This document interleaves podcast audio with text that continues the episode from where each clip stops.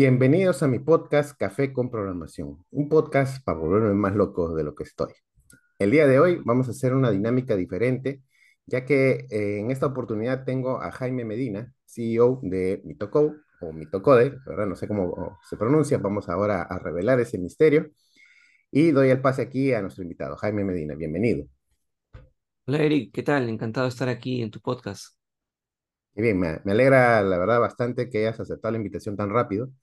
Ya normalmente esta no era una dinámica que tenía pensado de repente en el próximo plazo, o sea, al menos corto plazo. Eh, y lo estaba pensando más adelante. Sin embargo, vi que creo que sí es importante de que en todo podcast de tecnología siempre haya una charla amena entre dos personas, ya que esto hace que la dinámica también sea diferente, sea también que un contenido más fresco. Y claro, ya también teníamos eh, aquí en este podcast, en el capítulo 8, la, el debate que tuvimos acerca de Java versus C Sharp, aunque básicamente no fue tanto un versus, sino mm, mencionar ¿no? cada una de las ventajas y desventajas que tiene cada tecnología. Y bueno, básicamente esta ahora es una dinámica diferente. Cuéntame, eh, ¿cuántos años tienes como programador?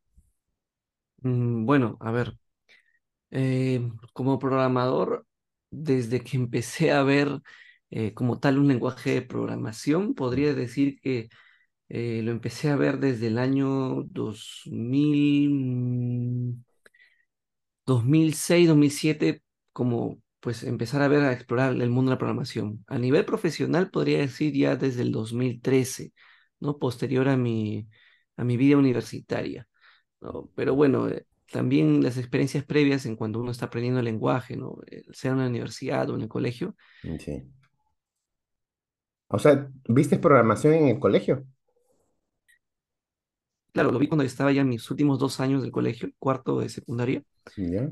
Me enseñaron ahí en esa época Visual Basic, el Visual Basic 6, creo, cuando se declararon las variables con la palabra dim. No sé Dim, si claro. lo habrás usado, sí. Method Sí, sub, no sé, bueno, cosas así un poco ya muy, muy antiguas, ¿no? Pero sí. eran los primeros inicios que tuve con la programación. Ah, mira, qué bien, qué excelente. ¿Y eh, eh, sacabas buena nota en esa, en ese curso o, o nada que ver? Sí, er- era de mis cursos favoritos. Siempre yo esperaba el tema de, la- de las clases de informática. No sé si recuerdas esas épocas de los colegios que a todos los estudiantes los llevaban formaditos hasta la sala de computación Sí, claro. y las, computa- y las computadoras estaban eh, forradas con un plástico medio plomo y, Y su filtro ¿no? en la pantalla para que que no te dañen los ojos. Exactamente. Entonces, bueno, entonces, y poco a poco empezaron a, a migrar a pantallas planas, pero todavía con el caparazón atrás, ¿no? Claro, Sí, era, era de mi, de mis épocas, y, bueno, cursos favoritos, ¿no? qué bien, qué bien, me alegra. Y, y esto eh, eh, ya prácticamente desde la época del colegio fue que te despertó esta curiosidad por la informática. Claro, en absoluto. Eh, bueno, en el colegio vi el tema de la programación, pero la informática como tal realmente me empezó a dar curiosidad, creo yo, cuando tenía mis 6 7 años.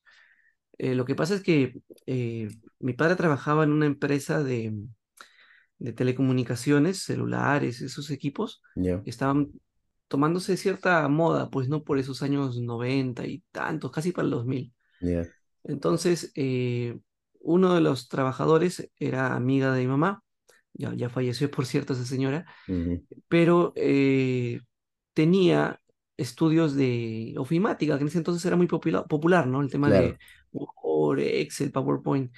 Y pues había computadoras en la oficina, unas computadoras bien antiguas, esas que se prendían con, con un botón en el CPU y que sonaban pitidos, todo, ¿no? Claro. Claro, entonces eh, yo no sabía que era esa caja media crema que me enseñaron en ese momento. Y cuando lo vi, ah, pues creo que fue un- una sensación extraña, ¿no? Como que estás en la luna, ¿no? Estás en el Sí, universo. ¿Qué, qué, qué es, qué es esto, no? claro. ¿Qué es esto? Y ya desde ahí me empezaron a plantar el bichito de tener esta afición por las computadoras, la informática, el software, ¿no? Y, y es curioso, ¿no? Cómo, cómo cuando empezó toda esta revolución digital, eh, las máquinas eran bastante ruidosas, pero ese- esos sonidos que hasta ahora recordamos, eh, los recordamos con nostalgia, porque ahora en estas nuevas generaciones, básicamente abren la laptop, presionan el botón y casi ni ruido emiten. cómo ha Y se estresan si es que, si- y se estresan si es que la computadora demora más de 20 segundos en prender. Eso, nosotros nos tardábamos como cinco o seis minutos, hasta te- tenías tiempo hasta para irte a servirte un café. Sí, sí, sí, es cierto. Qué bueno. Y cuéntame, después de que aprendiste esta tecnología de Visual Basic, ya terminó el colegio, eh, ¿estudiaste en algún otro sitio informática o fue directo a la universidad? Fue directo a la universidad. En los primeros años de la universidad eh, te enseñan fundamentos de programación, temas de, de algoritmia más que todo, ¿no? Pero a mí me enseñaron con Java en esas épocas. Estoy hablando del año 2007, 8 por ahí, 8, 2008. ujú, El fundamento de programación, matemáticas, lo clásico, ¿no? De, de los primeros años de universidad. Y ahí me introdujeron pues el lenguaje Java como tal, porque en esas épocas Java eh, era un lenguaje bien popular, bueno, sigue siendo, pero Claro, en esa época era mucho más popular todavía de lo que es ahora. claro. Y, y, y bueno, era, era el lenguaje que pues nos, nos enseñaron, me empezó a gustar, eh, le agarré cariño y bueno, hasta, hasta la actualidad. Sí, claro, por supuesto. Claro, yo también recuerdo que, que Java sí estuvo muy de moda, pero como yo era de las personas que decía, pero ¿por qué me voy por la moda? Mejor me voy por, lo, por la competencia. Yo me fui por punto .NET. Y después de que terminaste ya tus estudios, ya como profesional, eh, ¿alguna vez has tenido alguna experiencia memorable en alguna empresa que hayas trabajado? Eh, sí, por ejemplo, ya después cuando terminé la universidad, años después, creo que es cuatro o tres años después, recuerdo que hubo una experiencia que me gustó mucho, ¿Ya? que es eh, aquí en Perú, una empresa de- del Estado, y formé un grupo de, bueno, de personas que teníamos que desarrollar una actualización a un sistema eh, de registrar patentes, marcas, ¿no? Acá en mi país. Ujú, y era una reestructuración total de un software que estaba ya hecho, no recuerdo en qué lenguaje, pero ya muchos años tenía. ujú. Inclusive trajeron a, a personas de otros países para que nos capaciten. Fue una de las experiencias que más recuerdo con, con mucha alegría, ¿no? Porque pues aprendí muchas cosas, eh, conocí buena gente que hasta el momento sigo contactando. Eh, creo que yo ahí hice buena experiencia para mi canal, porque en esos años eh, estaba muy de moda cosas como JSF, Prime Faces, que era para Java, ¿Ya? y aproveché eso para poder nutrir el canal, ¿no? Y el software salió con éxito, se sigue usando hasta la actualidad, eh, pues, pero ya me estoy enterando que ahorita ese software lo están volviendo a actualizar con cosas un poco más actuales como React o Angular, ¿no? Y algunos otros backends.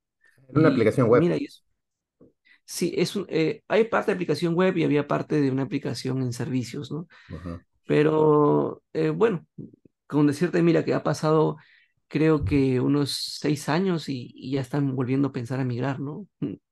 Eh, a veces uno piensa que el software puede ser eterno, pero, pero no, cinco o seis años ya, es Ah, candidato a que puedan una vez. no, y es bueno que, que menciones esto, que en una empresa del Estado eh, estén pensando en migrar relativamente pronto, porque por lo general las empresas del Estado, al menos en las que yo he tenido contacto de trabajar, Ah, sí. tienen software de 15, 20, 25 años y, y a veces digo, ¿cómo sobreviven? No, no lo entiendo.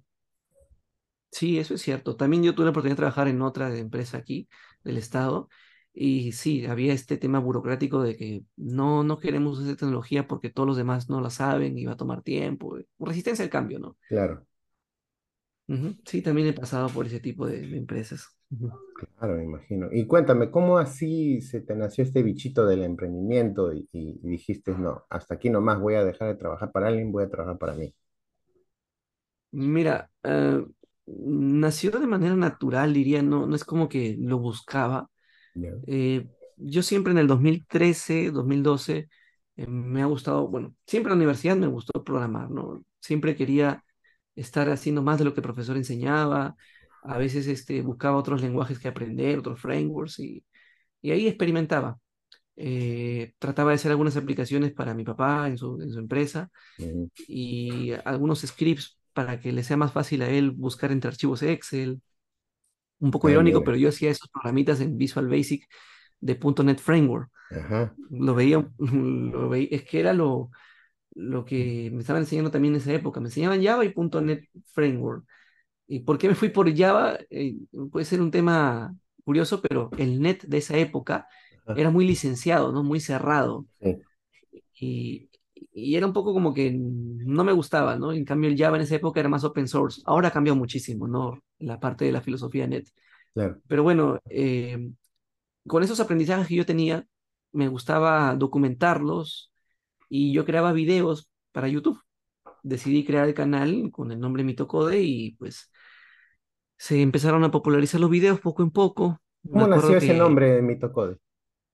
bueno, lo que pasa es que yo siempre en cualquier tema web, siempre me ponía la palabra mito y algo que tenía que ver con, con esa tecnología que estaba usando. Por ejemplo, si estaba jugando un tema de, de, no sé, de fútbol online, Mito Winning Eleven, Mito FIFA. Era un tema, un tema de Star Wars, eh, Mito Jedi, ¿no? Ah, o sea, era como tu, tu alias. Mi, mi alias, mi nick. Entonces, cuando tenía que ver temas de programación, dije Mito Code, Mito Code. Y La pronunciación es un poco mm, conversable, no debatible, ¿no? Hay personas que pronuncian mitocode, otras mitocode, hay otras mitocode, hay otras que, que en la actualidad cuando estoy haciendo algunos trámites para algunos bancos, hay personas que lo pronuncian mito, miticode. Es un tema un poco extraño, ¿no? Yo en lo particular suelo pronunciarlo mitocode, ¿no? O claro. mitocode. O sea, para que todos se puedan entender tanto si son anglosajones o no. Sí, exactamente. Y, y bueno, cuando empecé a hacer los videos al canal, eh, no era mi intención el tema de de, de volverme famoso o alguna popularidad. Simplemente quería compartir esos videos en, en el canal y también que sirva de, no sé cómo decirlo, ¿no? De respaldo eh, para donde estaba haciendo mis prácticas en ese momento, que era el- mi universidad. Estaba haciendo prácticas en el área de sistemas de universidad y había cosas pues que siempre eh, so- solicitaban y yo lo hacía un video para que quede ahí, eh, claro, más que todo, ¿no? Quede ahí ya consolidado. Ahora, Y bueno, eso quiere decir que entonces tus primeros videos era cuando eras estudiante. Sí, sí, sí, estaba en mis últimos años de la universidad. Ah, mira. ¿Y, Habré tenido mis 22 años. por ahí. y- y cómo hacías? Esto, eso sí quiero entrar un poco en detalle porque yo también, mira, yo solo tengo dos, cana- dos videos de YouTube, o sea, en mi canal de YouTube. La verdad es que yo no lo he nutrido mucho. Primero porque no tengo tiempo. Segundo porque es bastante trabajo editar.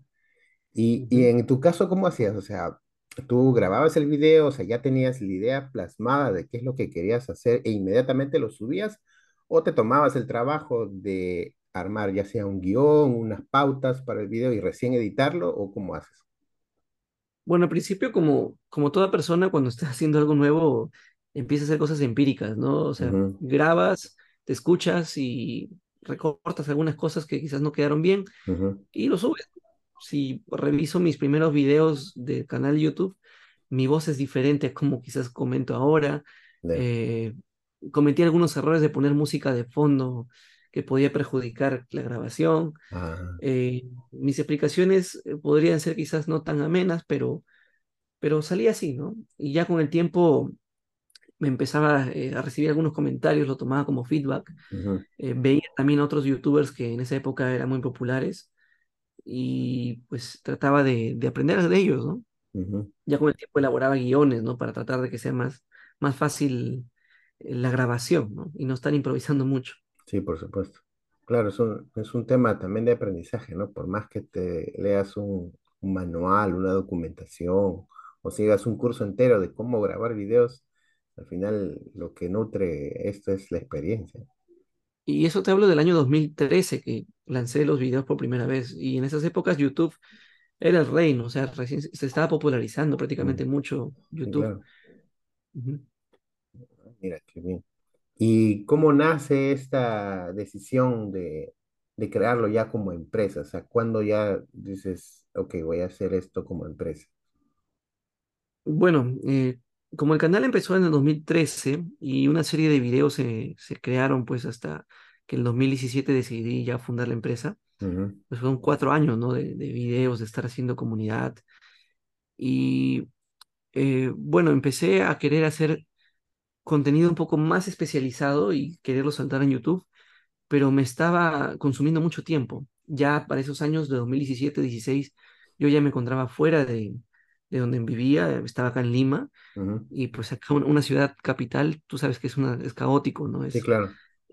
caótico estar yendo de un lugar a otro, yendo temprano, no había teletrabajo en ese momento. ¿no? Sí, pues. Entonces, eh, me consumía mucho tiempo y, y ya cada vez podía subir menos contenido al canal, eh, a enfocarme en el trabajo, enfocarme en el canal, me consumía mucho tiempo. Inclusive también eh, mi vida privada ya era muy, muy complicado. Entonces dije, oye, esto es un esfuerzo, entonces necesita ser recompensado de alguna manera, ¿no? Necesita este, que pues, pueda tener algún Un esfuerzo, ¿no? Un- algo un ingreso, exactamente. Y dime, ¿y todos Entonces, estos videos que hiciste durante cuatro años, tuviste algún ingreso por parte de YouTube? O sea, ¿no pudiste monetizarlo? sí, sí, pero no es una monetización, monetización como para que digas, ya voy a vivir de eso, ¿no? Que te digo, los primeros, los primeros tres años yo recibía 10 o 15 dólares al mes. eh, entonces, con 10 15 dólares al mes, pues no, no puedes ser independiente, Claro. ¿no? Es, simplemente es como un hobby. Yo lo veía como un hobby, la verdad. No lo perseguía como que tengo que estar monetizando. Lo veía como un hobby.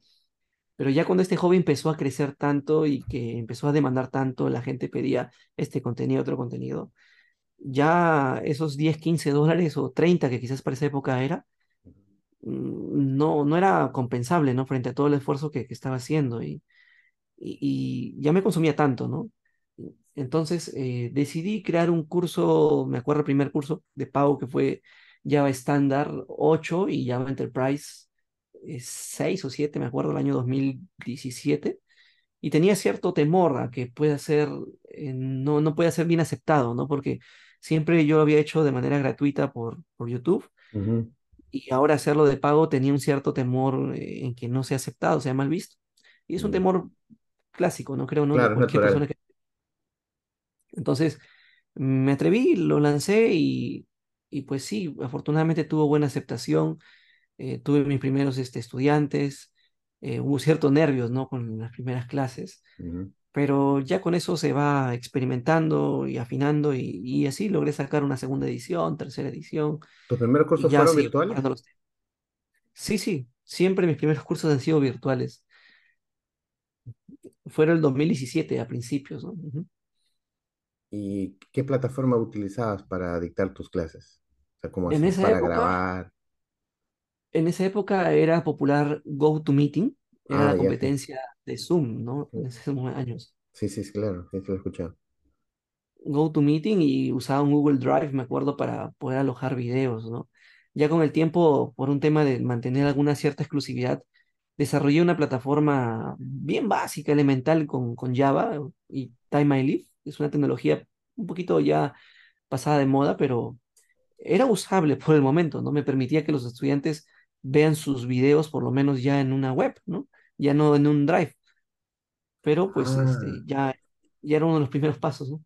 claro. ¿Y GoToMeeting te, te permitía grabar? Sí, GoToMeeting te permitía grabar, pero no alojar los videos en algún lado y que ellos puedan verlos, ¿no? Ah, por eso que tú optabas por el Drive. Claro, te daba por el Drive para que puedan revisarlo, pero el Drive te daba una cierta capa gratuita y ya luego empezabas a tener problemas, ¿no? Mm, claro, entiendo. ¿Y, y cuándo ya das tus primeras clases presenciales? Bueno, todo el 2016, 17, perdón, 17, 18 eh, era netamente virtual y en el 2019 decidí pues crear acá el tema presencial en Lima eh, por un tema de que siempre he tenido esas, esas ganas de querer tener un espacio físico, ¿no? Donde compartir con los estudiantes, eh, debatir, crear clases. Y pues se dio la oportunidad, ya tenía algunos ahorros eh, pues, ahí indicados de, de todo lo anterior que había pues podido obtener. Sí, Eh, aposté por el tema presencial, eh, tuve que invertir en computadoras también me imagino. y, y, y un local, ¿no? O sea, alquilar un local, remodelar el local, computadoras, este, mobiliario, ¿no? Eh, Conexiones. conexiones, internet, es típico de un tema presencial, ¿no? ¿Y lo hiciste todo Y tú solo o, o tuviste el apoyo de alguien? bueno, eh, mi papá me ayudó en el tema de cómo poder eh, hacer el tema de los contratistas, ¿no? O sea, contratar a una persona que nos ayude quizás con, con ciertos eh, mobiliarios, ¿no? Cómo traer el tema de la madera. Ujú. Mi papá también conoce mucho esos temas de conexiones eléctricas, drywalls. Ah, Siempre le ha gustado esos puntos, ¿no? Entonces ahí estábamos echando mano para poder hacer e- es- esas estructuras, ¿no? Y sí, fue una muy buena ayuda, ¿no? Para ese tema de poder organizar el espacio de trabajo. Ah, ya, buenísimo. ¿Y tus clases siempre se orientaron a, a Java? Al principio sí, porque era de lo que más dominaba, pero uno no puede obviamente conocer todas las tecnologías, ¿no? Sería muy inverosímil creer eso, ¿no? Que uno se crea que sabe todo, es imposible. Entonces ahí empecé a contactar personas que obviamente tengan experiencia en el mercado con ciertas tecnologías que son demandables, ¿no? Claro. Ahí pues este, ya vimos temas en, en C Sharp, temas en Angular, en React, y poco a poco pues no ir conociendo más tipo de de profesionales. Qué bien, qué bien. O sea, esto ha sido una época de, de crecimiento, ¿no? Qué interesante todo lo, todo lo que me cuentas. Yo cuando tenía mi empresa, yo fracasé porque yo quería hacer todo. Quería ser el CEO, el CTO, el CEO, el, el que barre, el que vende, el que hace el A- Al marketing. principio es así, ¿ah? A- Al principio es así y pues uno a veces quiere ahorrar costos y, y quiere tratar, dice, ah, yo puedo hacerlo, ¿no? Pero Ajá, a veces este, uno lo hace, pero lo puede hacer mal, ¿no? sí, claro. Y me ha pasado y a veces me pasa hasta ahorita, en algunas cosas. El tema de marketing, yo me doy cuenta que al menos desde que estoy uh, trabajando contigo, del 2021, ya prácticamente son dos años a, a hoy día. Em, yo me he dado cuenta que tienes, generas bastante contenido, ya sea eh, en Instagram, en Facebook, en LinkedIn, y, y he visto que es chévere. eh, cómo generas todas tus infografías. ¿Tú lo haces todo o tienes una persona que lo hace? Mira, al principio eh, trataba de hacerlo yo, pero yo lo hacía con un PowerPoint o, algo así que yo podía sacar un bloque de, de imágenes de banco de internet, Eso lo hacía hasta el 2017, 18 pero eh, para esa época las redes sociales no eran tan exigentes como son, lo son ahora, ¿no? sí, claro. Una persona pues podía poner inclusive una imagen casera y era tan orgánico todo que todo el mundo lo podía ver y funcionaba, ¿no? Inclusive los costos de publicidad en esos años eran muchísimo más menores que, que ahora, ¿no? Muchísimo menores que ahora. Entonces, eh, yo en el 2019, cuando ya empecé el tema de la presencialidad, Sí. quise dar una forma una cara un poco más este, formal, ¿no? Más, más corporativa, a que los clientes puedan, pues obviamente, tener más este, confianza, ¿no? En lo que estamos haciendo. Y decidí contratar en una empresa de, de medios, una empresa que hace marketing digital, en el Ah, bien. 2019 inicios, me acuerdo, pero no me fue bien, fue costosa. Recuerdo que me cobró unos dos mil dólares más o menos Wow. por, por mes. Sí, o sea, decidí invertir así con eso. Sé que era caro. eh, mis números ahí se me ajustaban un poco, me acuerdo, pero dije, ok, tengo que intentarlo, ¿no? Por lo menos aunque sea una temporada, a ver cómo me va. Entonces lo intenté, eh, aprendí algunas cosas de cómo manejaban ese tipo de, de empresas. Eh, afortunadamente, bueno, desafortunadamente, perdón, no me dio los resultados que yo esperaba. Lo malo de ese tipo de empresas, no son todas, pero sí me, me he topado, Ujú, que como tienen tantos clientes, tú eres uno más para ellos, ¿no? Claro. Y te dan a veces el seguimiento que tú esperas para tu empresa. Yo vi que a veces en la publicidad ellos me hacían publicidad para, para no sé, pues para Brasil, para Estados Unidos y Uy, ese no. tipo de países no hablan español, ¿no? Claro, Por lo menos no es idioma oficial. Entonces yo digo, oye, ¿para qué me pones publicidad de esos países si no es mi público objetivo, ¿no? claro, no se tarde. Entonces yo tenía que estar en constante revisión de que se equivocaban aquí, oye, corrige acá.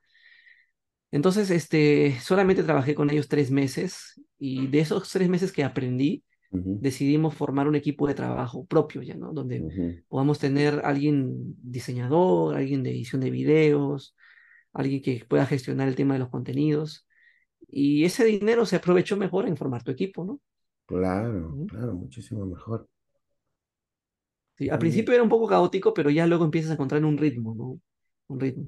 Y también encontrar las personas adecuadas que puedan este, aportar, porque también en entrevista, en entrevista nos hemos topado con, con todo tipo de personas que a veces se pintan bien en la entrevista y ya cuando están trabajando no era lo que esperabas, ¿no? Creo que eso pasa en todos sitios.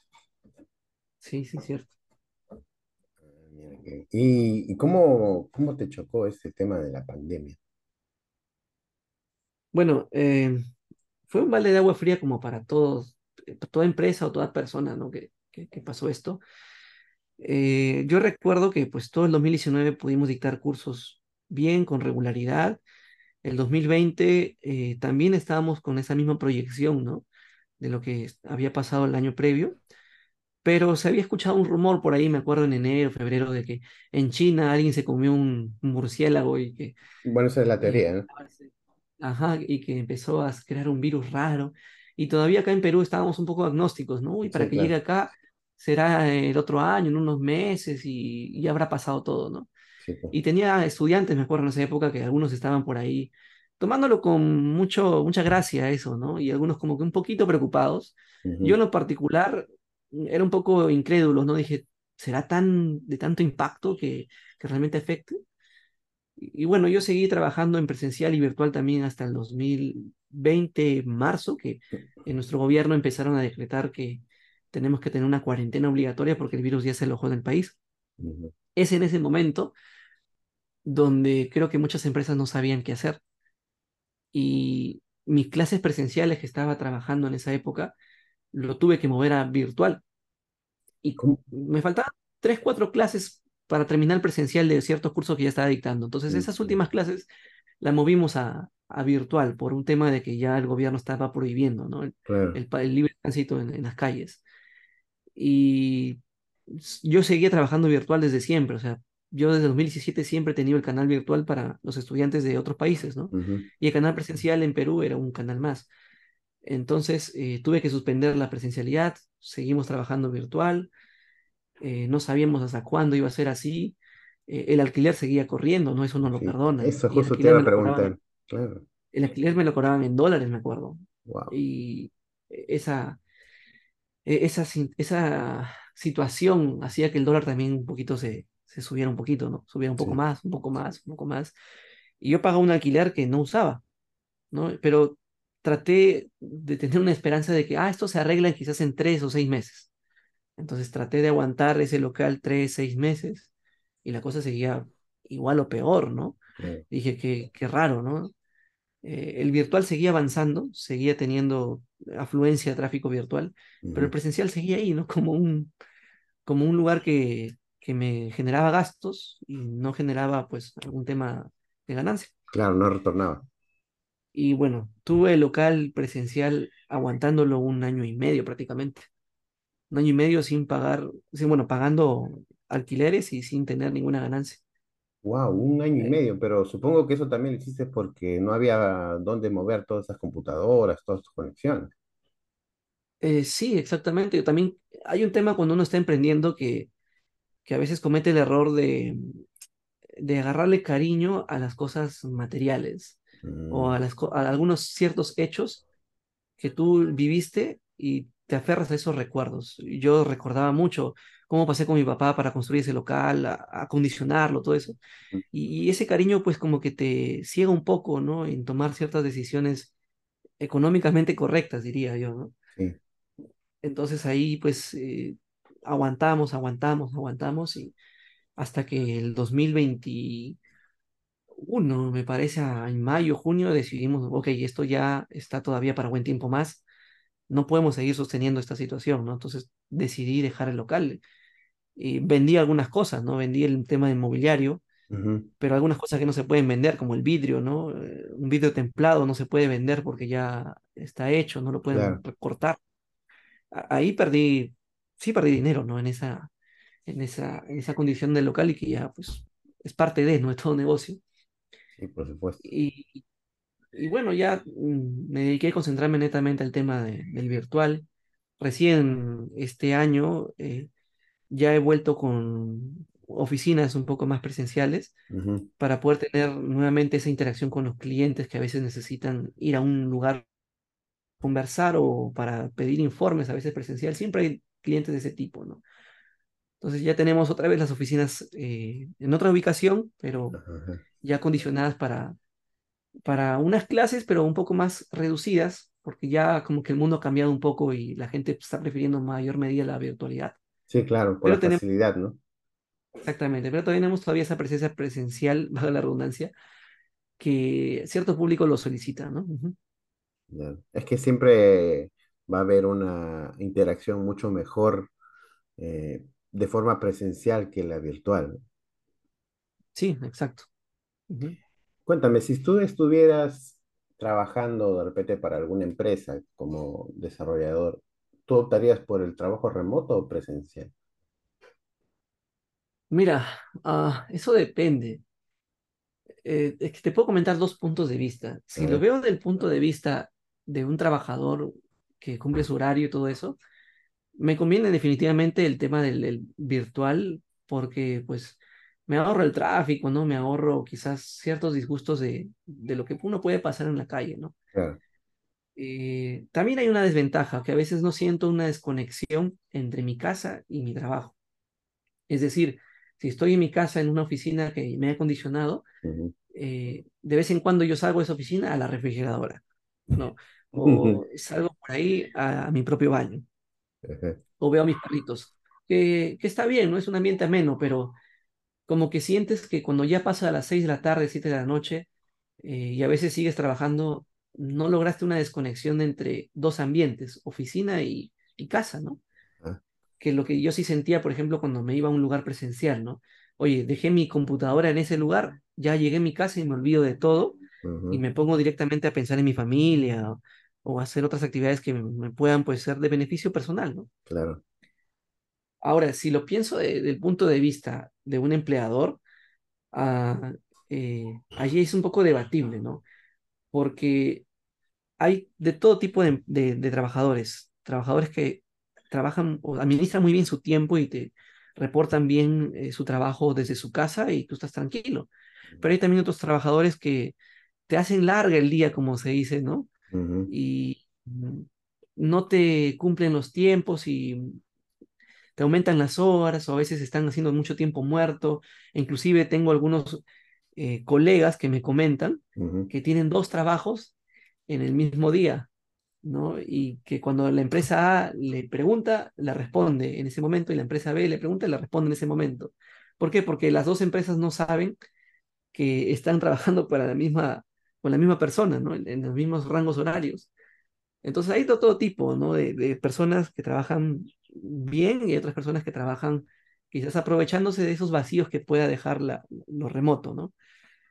Y eso como empleador, a veces uno eh, tiene que evaluarlo, ¿no? Y, y ahí yo ah, estoy como que prefiriendo el tema de eh, el híbrido, ¿no? De que ciertos días puedas estar en la oficina para tratar de, de hacer un tema de compañerismo, ¿no? De que la interacción persona a persona se complemente. claro, ese Y es cosas, irreemplazable. eso es irreemplazable, netamente. Y con las cosas que puedan ser cotidianas, eh, se puedan trabajar normal de tu casa, ¿no? Sin ningún problema.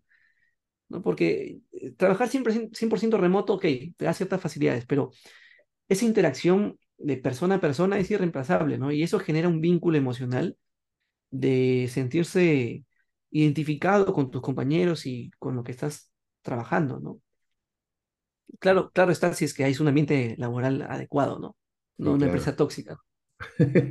Creo que lo de empresa tóxica es una definición un poco ambigua también, porque ¿a, a qué le llamamos, por ejemplo, empresa tóxica? De repente una empresa que te presiona constantemente, o a qué también se puede llamar, porque creo que todos, absolutamente todos, no importa la carrera que tengas, si tú trabajas en una oficina, eh, siempre va a haber gente que te va a mirar mal, que va a pensar mal de ti, que puede estar hablando a tus espaldas, ¿no? O, o como le decimos en, en Lima, ¿no? El, el maleteo, ¿no? Que es cuando constantemente están hablando a tus espaldas y ya la- el resto de personas están creyendo esa versión de ti cuando no es así, ¿no?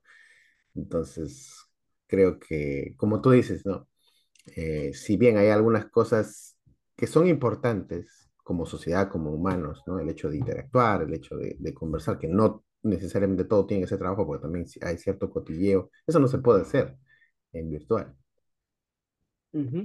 Exacto, ¿no? Inclusive yo recuerdo cuando los temas presenciales eh, termina la, media jornada laboral, es decir, ya para la hora de almuerzo y te vas con los compañeros a, a conversar, ¿no? Inclusive a veces salen, eh, salen planes para meterse en ambos en un curso, una capacitación o ir de viaje.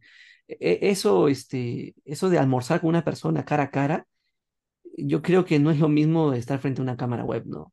Lógico. Es, es muy distinto, ¿no? Sí, claro, sí, sí, sí, te entiendo. No, y sobre todo también que si estás dentro de un restaurante, por ejemplo, y están conversando, ves a tu alrededor, el resto de personas, el mismo ambiente, incluso hasta el clima.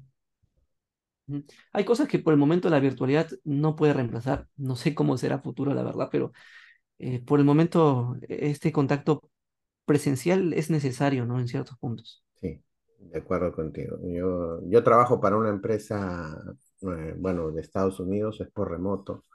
Hay momentos en los que hay días, incluso semanas enteras, en las que tenemos una reunión de 15 minutos, a veces menos, que es para hacer el daily meeting, porque usamos Scrum. Ujú. Y, y es la única oportunidad en la que tenemos eh, para conversar de forma eh, hablada, ¿no?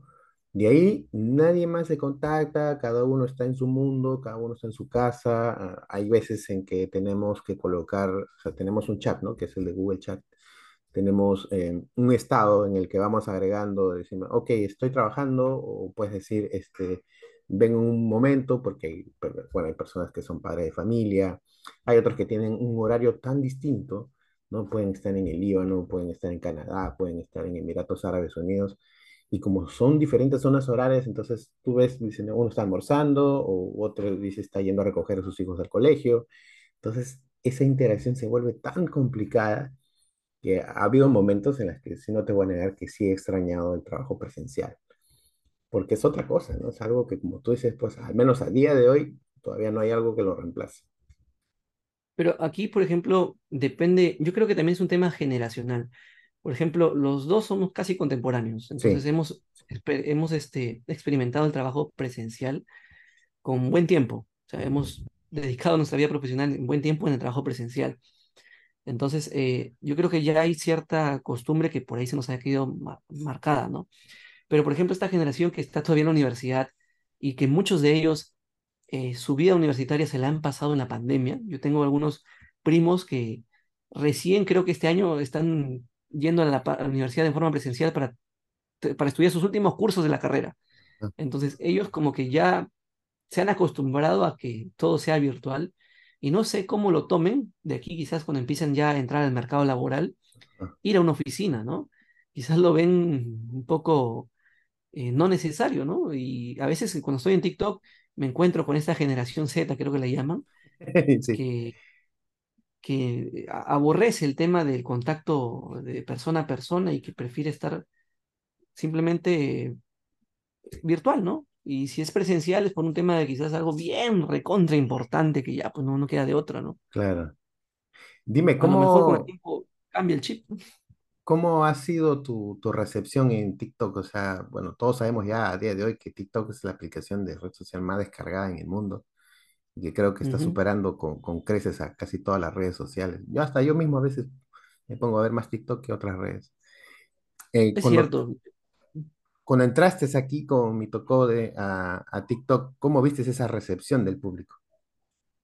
Mira, ah, yo conozco TikTok o bueno, descubrí TikTok que lo estaban usando en el 2019, en noviembre o diciembre, ¿Ya? en un viaje a México, en un viaje así de ocio, de turismo a México, eh, pues veo a ciertas personas en la plaza y por, el- por este teatro, no me acuerdo cómo se llama este teatro, bueno, ya es un teatro importante ahí en México, en Ciudad de México, y veo a ciertas personas que están ahí por la plaza con el celular un poco enviciados y scrolleando hacia arriba, ¿no? ¿Ya? Y yo digo, qué raro, ¿quién escrolea hacia arriba si, no, así con tanta, con tanta este, energía?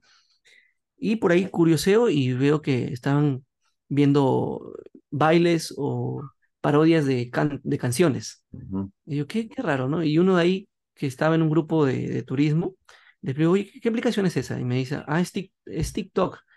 Y yo, a ver. y me la descargo en el, en el Play Store y cuando la veo, ah, está interesante. Pero ya esa noche que voy a mi hotel, me pongo a, a ver más pues, de TikTok. Oye, qué, qué buena red, digo, ¿no? La gente es natural, se viraliza de manera orgánica, que simplemente tiene una idea y directo, lo ve todo el mundo. claro. No es como Instagram, que realmente tú tienes que seguir a esa persona para que conozca de ti. Digo, esta red social tiene proyección, dije en ese momento, recuerdo. Ajá, Era 2019, dije, tiene, tiene proyección, tengo que crearme una cuenta aquí. ajá. Me creé una cuenta, reservé la palabra mitocode Y, y cuando estaba regresando a Perú, yo todavía en esa época, 2019, diciembre, estaba dictando presencial ajá. y si tú ves mis primeros videos de TikTok, el primerito, vas a ver que uno de los primeros en mitocode es con un grupo de personas que habían terminado su capacitación presencial y que estaban este, mostrando sus diplomas, ¿no? Entonces ahí empecé a usar TikTok en el 2019, en diciembre. Y cuando viene la pandemia, esta aplicación empieza a tener un auge increíble en casi todo el mundo, ¿no? Claro, Y Perú no fue la excepción. Y, y yo ya estaba usando la red, entonces, eh, pues ya tenía un cierto público por ahí ganado, poquito, pero tenía un cierto público. Y por eso con la pandemia, pues fue más exponencial la crecida en TikTok. Y hasta ahora lo sigo utilizando para un tema de dar ciertos consejos, indicar situaciones clásicas que nos pueden pasar en la programación y también parodiar también cosas que nos piden en el día a día, ¿no? claro. Mayormente TikTok lo usa la gente para relajarse y, y por inercia aprender. Sí, claro, sí, por supuesto. No, y, y antes, ¿cómo es, no? Eh, cuando estaba esto, estalló lo de la pandemia y el uso de TikTok. Básicamente TikTok no era una red social que, digamos, eh, que sea educativa, o sea, al menos muchos no le veían así, ¿no? Muchos decían, ah, no, eso es puro baile, no, eso son puras Es parodias, para niños. para niños o para perder el tiempo, dicen, ¿no? conforme ha ido avanzando el tiempo, también ha cambiado, ¿no? Bastante TikTok, eh, que ahora veo que hay mucho contenido de valor, al menos yo veo que hay mucho contenido de valor, pero siempre y cuando lo busques, porque no es que de buenas a primeras te sale. Sí, justamente, ya que mencionas eso, eh, yo en el 2019 tenía una este, practicante, una persona que nos ayudaba, y yo le dije, mira, regresé de mi viaje a México, le dije, mira, eh, he descubierto TikTok, hay que hacer esto para las redes sociales, se ve interesante. Y bueno, me ayudó a hacerlo, pero ella no quería hacer TikToks porque decía, "Ah, eso es para niños, eso muy para chiquillos, ¿no? Como le decimos acá. Ajá. Y yo me reía, nada más le dije, ah, ok. Y ahora, eh, como yo la tengo agregada, eh, me dice, este, eh, bueno, yo lo veo que sigue haciendo TikToks y yo le escribo a veces, ¿no que era para niños? Y ahora más bien quieren prohibir que TikTok se use en los niños. Ajá. Sí, sí. Bueno, las cosas tienen que cambiar de, cierta manera. Y hablando de cambios, ¿cómo ves esta revolución de la inteligencia artificial en la programación? Mm, Bueno, me ha pasado algo parecido con lo que te comenté de TikTok, que lo vi como que meses atrás, antes que se vuelva un boom. Eh, en el, el año pasado, más o menos en algunos streamings, ya lo veía, este, eh, ya lo decía, ya lo venía mencionando, ¿no? En algunos de mis streamings. Miren, estos plugins están sonando, están dando como que por ahí la hora, como se dice acá en Perú. Y en mi streaming del año pasado para, para Año Nuevo, siempre hago un streaming de, de qué es lo que depara en tecnología o en Java para el próximo año. Recuerdo que en mi streaming de ese, de, diciembre del 2022 dije, el próximo año va a empezar a tomarse con mayor importancia herramientas de inteligencia artificial. Entre ellas está ChatGPT y otras más que empiecen a emerger, ¿no?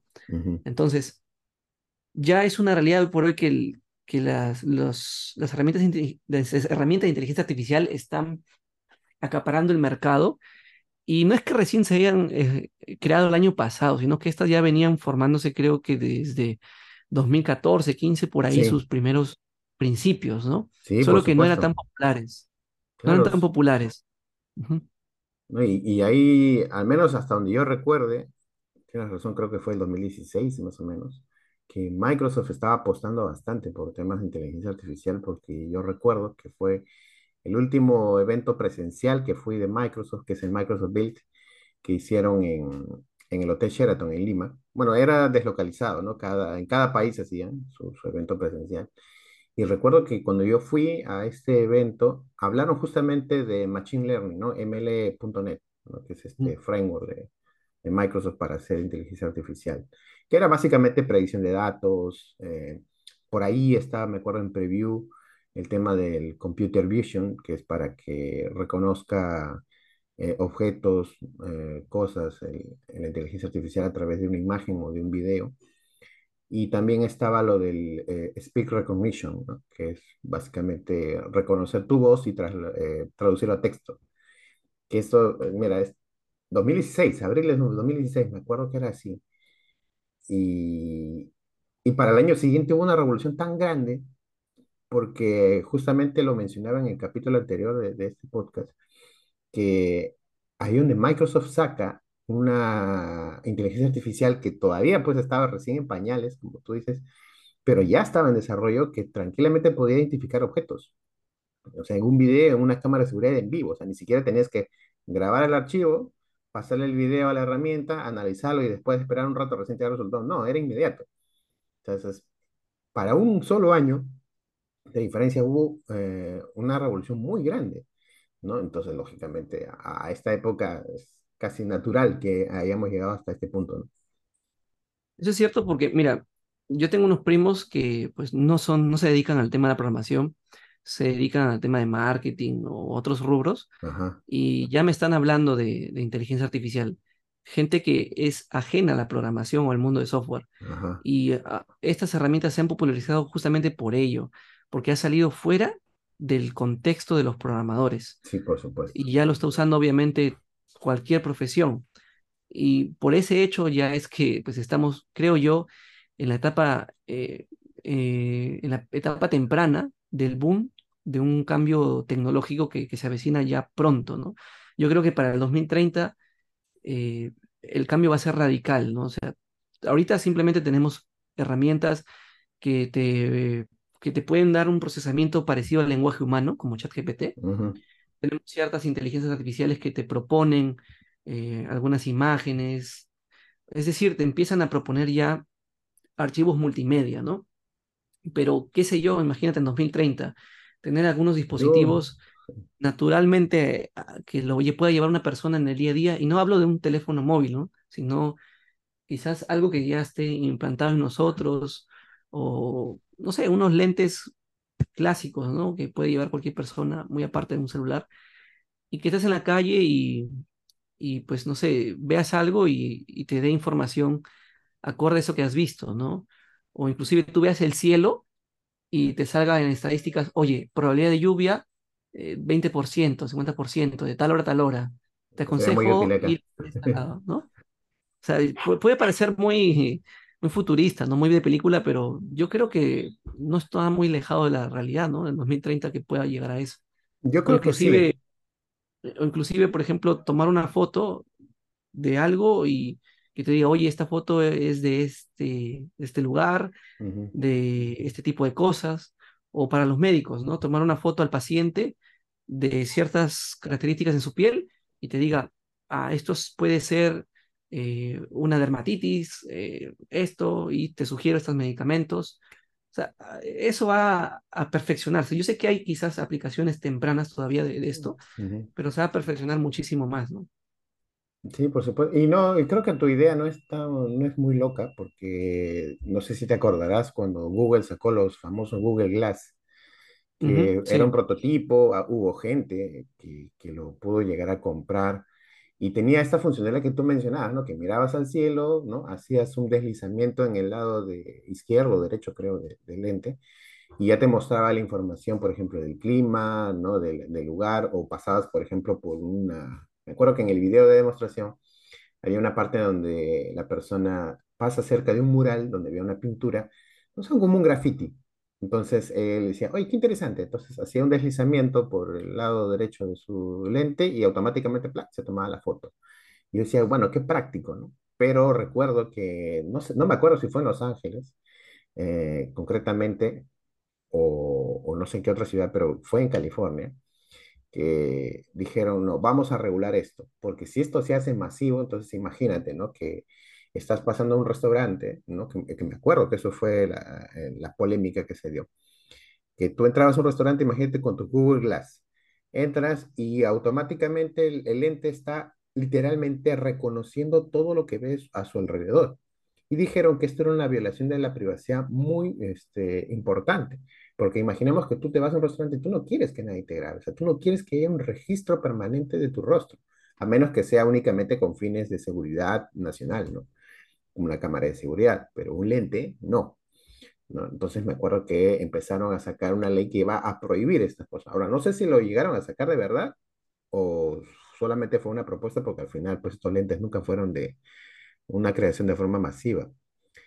Pero, o sea, si ya desde un momento, o sea, con una idea tan básica como la de los lentes, que es totalmente obvio, ahora como tú dices, imagínate cómo será de aquí a unos años cuando esto se popularice, van a tener lógicamente que haber muchas normas, muchas reglas sobre lo que es correcto y lo que no. ¿En qué momento estás Sí, violando la privacidad de alguien o no? Porque imagínate también, estás con los lentes, estás en una reunión, no sé, de trabajo, una fiesta o algo, y que inmediatamente por inteligencia artificial, a través de reconocimiento facial, te diga la persona quién es. Yo creo que eso sí, entra en un, en algo, un terreno muy, muy peligroso. O sea, en manos equivocadas, eso es peligroso.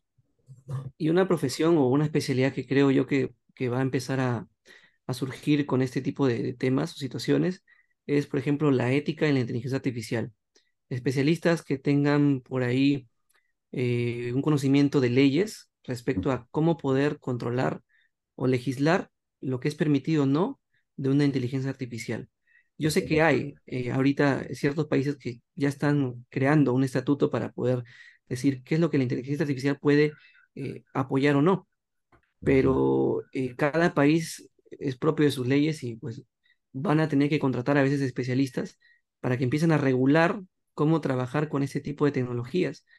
Porque también, así como lo puedes utilizar para que el mundo avance, puedes utilizarlo para que el mundo eh, retroceda o hacer daño, ¿no? Eso, Grabar a otras personas eh, de forma inescrupulosa, eh, por ahí robar alguna clave secreta, qué sé yo, o generar algunos códigos maliciosos para atacar a una persona virtualmente. eso.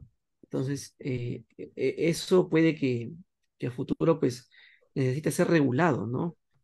Y, y bueno, va a ser regulado, pero el tema es cuándo, cómo y qué, qué, qué pasará por esos años, ¿no? No, y que también se va a poder hacer sin buscarle el vacío legal. Y también hay un tema de intereses políticos, porque si bien es cierto, no sé si viste un TikTok, bueno, yo vi un video de en España que le habían pedido a ChatGPT que haga un discurso sobre la inteligencia artificial y los tiempos que se avecinan a futuro. Y Allá. ChatGPT había escrito un discurso que un senador lo había leído. ¿no? Y al final dijo, este discurso lo ha escrito una inteligencia artificial. Y es un discurso tan igual o bien parecido a como lo hace una persona cuando está frente a una cámara de diputados, ¿no? Y los comentarios decía pues de la gente, ¿no? ChatGPT presidente, ChatGPT presidente. Sí, sí, creo que sí lo he visto. sí. Entonces, imagínate en el futuro cómo va a ser el tema quizás también de la política cuando las, la- estas personas quieran obtener tu voto y contraten inteligencias artificiales para estudiar el comportamiento de ciertos grupos de las personas y mostrarles el mensaje que realmente ellos quieren escuchar. Puede ser un mensaje de mentira, pero es que justamente lo que quieren escuchar y ganan justamente por ese uso. O sea, ¿qué tan ético sería usar eso? O sea, e- e- eso va a tener que ser legislado de alguna forma. Y va a Sí, haber casos que en algún momento ni siquiera eh, existe el marco legal, pero lo usaron y lograron ser presidentes con eso, quizás. ¿no? sí, pues, ¿no? por ejemplo, Pues, lo que con Analy- Analytica Cambridge, creo, ¿no? Cambridge. Analytica. Ajá. Ajá. Sí, sí. Y así, así va a haber casos que, que pues van a ser icónicos en el mundo y que eso va a permitir avanzar y pues siempre de, de los golpes y los errores uno va, la, la humanidad va aprendiendo, ¿no? Sí, por supuesto. Y dime, ya para ir cerrando, eh, ¿qué expectativas tienes de lo que queda del año para Mitocode? ¿Has pensado en algún plan para algo quizás que vayas a hacer a futuro o todavía prefieres no contarlo? Bueno, hay unos planes este, que sí eh, los mantengo en privado, pero eh, los planes públicos que puedo decir es eh, que vamos a tener más contenido en cuanto a, a cursos. pues referente a tecnologías que están saliendo, ¿no? Ahora, hoy por hoy en el mercado. También estamos pensando en introducirnos a temas de, de lo que es ciencia de datos. Puede que sea un tema que está, está solicitándose, solo que estamos definiendo cómo, cómo orientarlo realmente para que sea eh, lo más utilizable en el mercado, ¿no? Porque a veces uno no quiere aprender cómo crear una inteligencia artificial desde cero, sino cómo usarla mayormente. Sí, claro. Y pues a veces también hay tecnologías que está, están solicitándose, en, no sé, en .NET, en cosas en Java, marcos de trabajo que están popularizándose cada vez más, ¿no? En también temas de cloud computing en cuanto a certificaciones que, que están saliendo, ¿no? Eh, conseguir instructores a veces no, no es tan fácil como, como a veces se puede pensar, ¿no? A veces me escriben, oye, saquen un curso de esta tecnología, eh, pero lo podrán tener para el otro mes, y yo me inscribo desde ya. Eh, Pero, eh, como tú sabes, ¿no? A veces hacer un curso no, no es fácil, o sea, requiere No, un claro, tiempo claro. de comprar material, eh, planificarlo, y a veces puede tomar un espacio de, de tres meses promedio, ¿no? Sí, Y, y si a esto yo le sumo de buscar un profesional que, que pueda dictar curso, no es fácil, porque a veces hay personas que sí tienen el conocimiento, pero no tienen la facilidad de expresarlo, quizás sus ideas. claro. Y, y eso complica, ¿no? Entonces yo estoy, yo trato de que los, los estudiantes, bueno, los profesionales que dictan con nosotros tengan ese mixto, ¿no? Esa experiencia que es valorada en el mercado, por- porque lo, lo que valora realmente una persona que contrata un curso es la capacidad del docente, ¿no? Que tantas cosas ha vivido para que pueda compartir y eh, qué tan fácil también pueda expresar sus ideas con, con, con los estudiantes, ¿no? Que, que pueda mantener esa plática, esa charla amena, ¿no? Claro, y hay algunos que son monótonos para, para dictar un curso. ¿no? Sí, sí, y es un tema también a veces de, de ensayo y error, ¿no? A veces no todo ha sido perfecto, ¿no? Yo he tenido instructores que, que pues les di la oportunidad y que a veces, por más que les recomendaba cosas, no podía mejorar y bueno, ya es un tema de que, de algo natural, ¿no? Que pasa siempre en todas las empresas. Sí, claro. Y, y ahora para acá como, como novedad, tanto para el público como para ti, voy a utilizar inteligencia artificial durante el curso de, de que se viene ahora el 16 de abril, Ah, sí, el, el de Net, de full el de stack, full stack con, con Angular. con Angular. Bueno, no es que la inteligencia artificial vaya a hacer mi trabajo de instructor, ¿no? Pero me vaya a ayudar a hacerlo más rápido para aprovechar los tiempos. Que eso es lo más importante ahorita. Sí, sí, sí, claro. Sí, Sí, yo... justo inicia el, el 17 lunes, 16 domingo, Ay, 17 perdón, lunes, ajá. 17, sí.